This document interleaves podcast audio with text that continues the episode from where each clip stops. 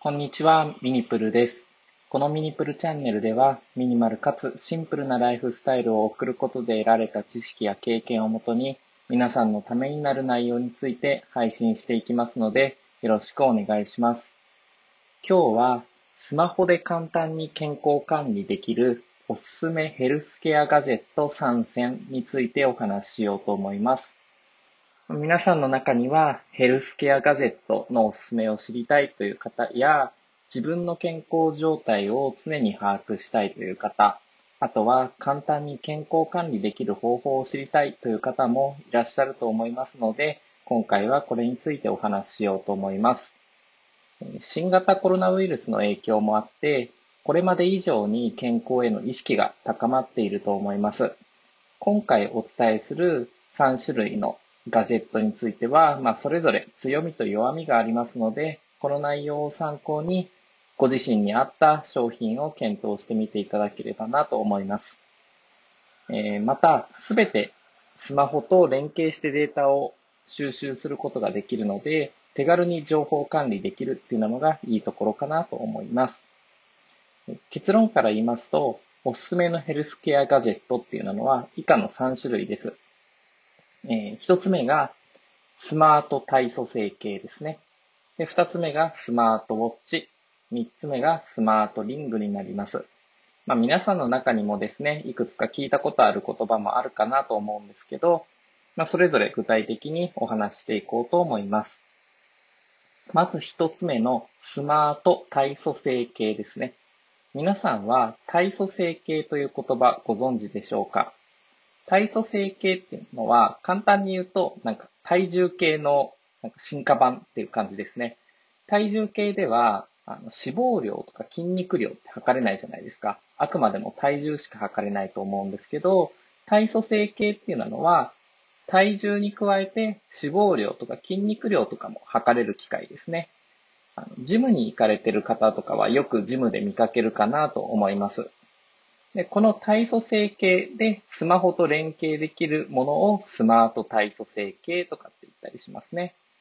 でこのスマート体組成計のメリットで言うと、まあ、先ほど言ったように体脂肪とか筋肉量がわかるっていうのと、あとは価格帯がですね、結構幅広いんですね。あの、なので、例えば1万円台で、1万円台で買えるものもあれば、4万円以上する結構高級なものとかあるので、ご自身のお財布にと相談しながら商品を選ぶことができます。あとは日本のメーカーが出しているものも多くて安心安全かなと思います。例えばタニタとかですね。あとはオムロンとかいった、まあ、日本の有名企業が作っています。でデメリットとしては持ち運びができないということですね。あの、体重計をなかなか外に持ち運びするって難しいじゃないですか。それと同じような感じで、体組成計っていうのも、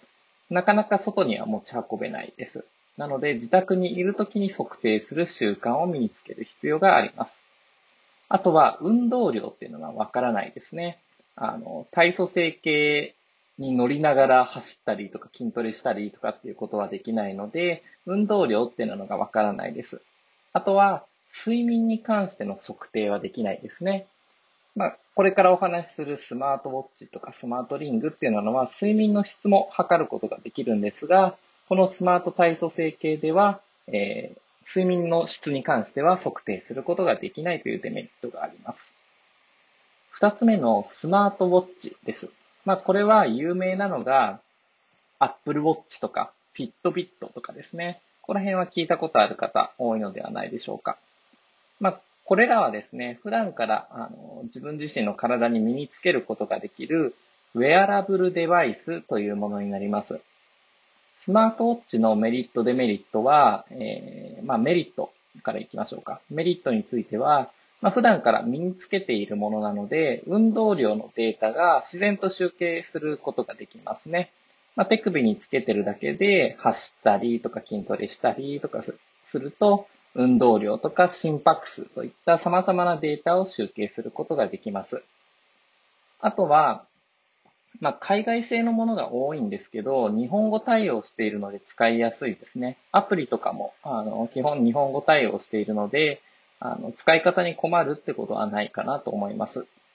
で、それと体組成計では測れなかった睡眠のデータが取れるっていうのがメリットになります。一方でデメリットとしては、体組成計で測れた体脂肪とか筋肉量の測定っていうのができないです。あとは、先ほど睡眠の質測定できるって言ったんですけど、手首から得られるデータっていうのは、まあなかなか不正確なものでして、そもそもあの手首に時計をつけたまま寝ること自体に違和感を感じる人もいると思うんですね。で、寝返り打ったりとかすると、やっぱり手首につけると、やっぱり手首の中でずれるじゃないですか。そうしちゃうと、なかなか睡眠データっていうのが、あの正確なものを取ることができないんじゃないかなっていうふうなのが言われています。あとは、僕個人的なあのデメリットかもしれないんですけど、これ暑い日に手首にバンドをつけたまま運動すると、手首に汗が溜まりませんかね？汗が溜まってなんかバンドが汗まみれになっちゃうっていうのが、僕個人的にデメリットかなと思います。あの、僕過去に Apple Watch つけてたんですけど、運動しなくても夏場暑い時に歩いたりするだけでそこに汗が溜まってっていうのがちょっと不快で、あの、Apple Watch つけるのやめちゃったんですね。まあ他にもいろいろ理由があるんですけど。なので、まあそういったデメリットもありますよっていうことだけ押さえていただければなと思います。えー、最後3つ目のスマートリングです。でおそらくこれが最も馴染みのない商品かなと思います。でも僕が最もお勧めするヘルスケア系のガジェットっていうのがこのスマートリングになります。中でもオーラリングという商品があるんですけど、これは100万件以上のデータに基づき科学的に検証されているものであり、医療従事者から新型コロナウイルスの感染拡大を防止するために、アメリカの医療従事者約2000人が装着しているガジェットになります。で、こちらのオーラリングを作っている会社がフィンランドにあるんですけど、フィンランドのオーラっていう会社なんですけど、こちらでは医療従事者を含む15万人のユーザーのデータを共有しているみたいです。で、僕もの好きなですね、あの、メンタリスト DAIGO さんいらっしゃると思うんですけど、メンタリスト DAIGO さんも、過去の YouTube 動画で、なんかあの、世界最強の集中と睡眠力をモニタリングするガジェットっていう風なことで紹介してましたね。なので僕その紹介見てすぐ買ったんですけど、もうそこから1年以上経ってますね。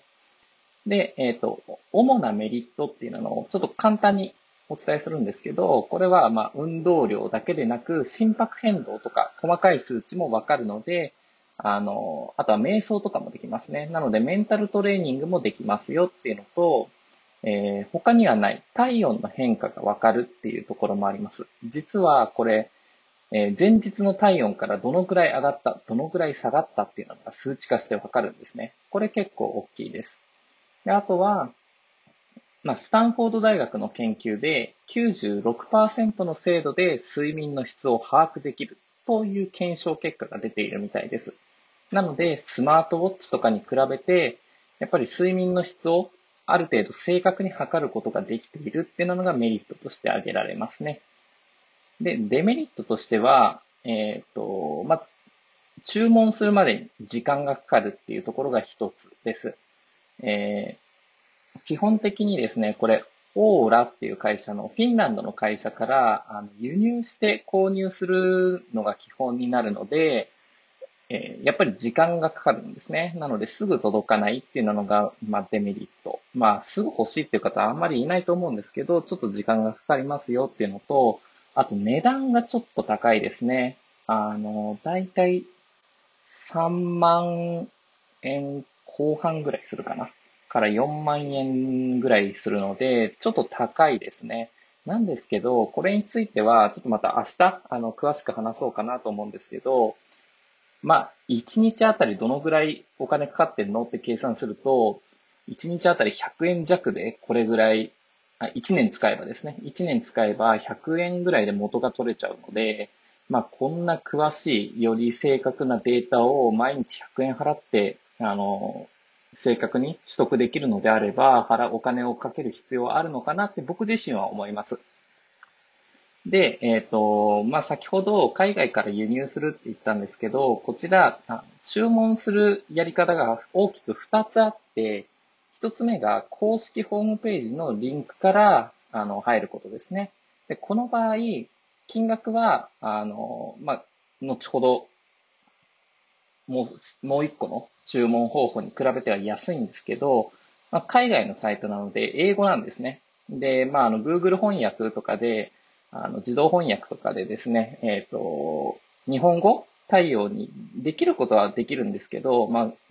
ちょっと怖いよとか、不安だよっていう方は、もう一つの注文方法。これが Amazon ですね。で、Amazon で頼むと高いんですよ。まあ、すぐ頼める代わりに高い。えー、多分5万ぐらいする、しますね。5万前後すると思います。なので、値段はその分高めですよっていう方なので、うん、まあその人次第ですね。あの、公式ホームページですぐ注文できるよっていう方は、安い方の公式ホームページから注文していただくのがいいですし、まあ高くてもいいよって方は Amazon からクリックしてワンクリックで買うみたいな感じで買えるのでそちらの方がいいかなと思います。で、えっ、ー、と、まあ、先ほどもちょっと簡単に言ったんですけど、僕このオーラリングって1年以上毎日使用しているんですね。なので、より具体的な、あの、使用して感じたメリットとかデメリットっていうのはですね、明日の音声で、えー、次の音声で配信しようかなと思いますので、えー、楽しみにしていただければなと思います。えー、なので、今回の内容をまとめると、おすすめとしては、スマート体組成計とスマートウォッチとスマートリングですね。これら3つがおすすめかなと思います。僕の中ではスマートリングが一番おすすめですね。なんですけど、まあ、人によって、あの、用途が違ってくるので、例えば筋トレを本格的に始めて、毎日の体脂肪率とか筋肉量とかの増減を知りたいのであれば、スマートリングとかよりはスマート体組成計で毎日測定するのがいいと思いますし、毎日の測定めんどくさくて自動的に正確なデータ欲しいっていう場合はスマートリングとかでもいいと思います。なので、あの、人それぞれあったものを選んでいただければなと思います。ぜひ参考にしてみてください。で、今回の記事はですね、えっ、ー、と、あ、今回の内容は、えー、ブログ記事にもしておりますので、概要欄に URL 貼っておきますので、気になる方はそちらも見てみてください。それではまた。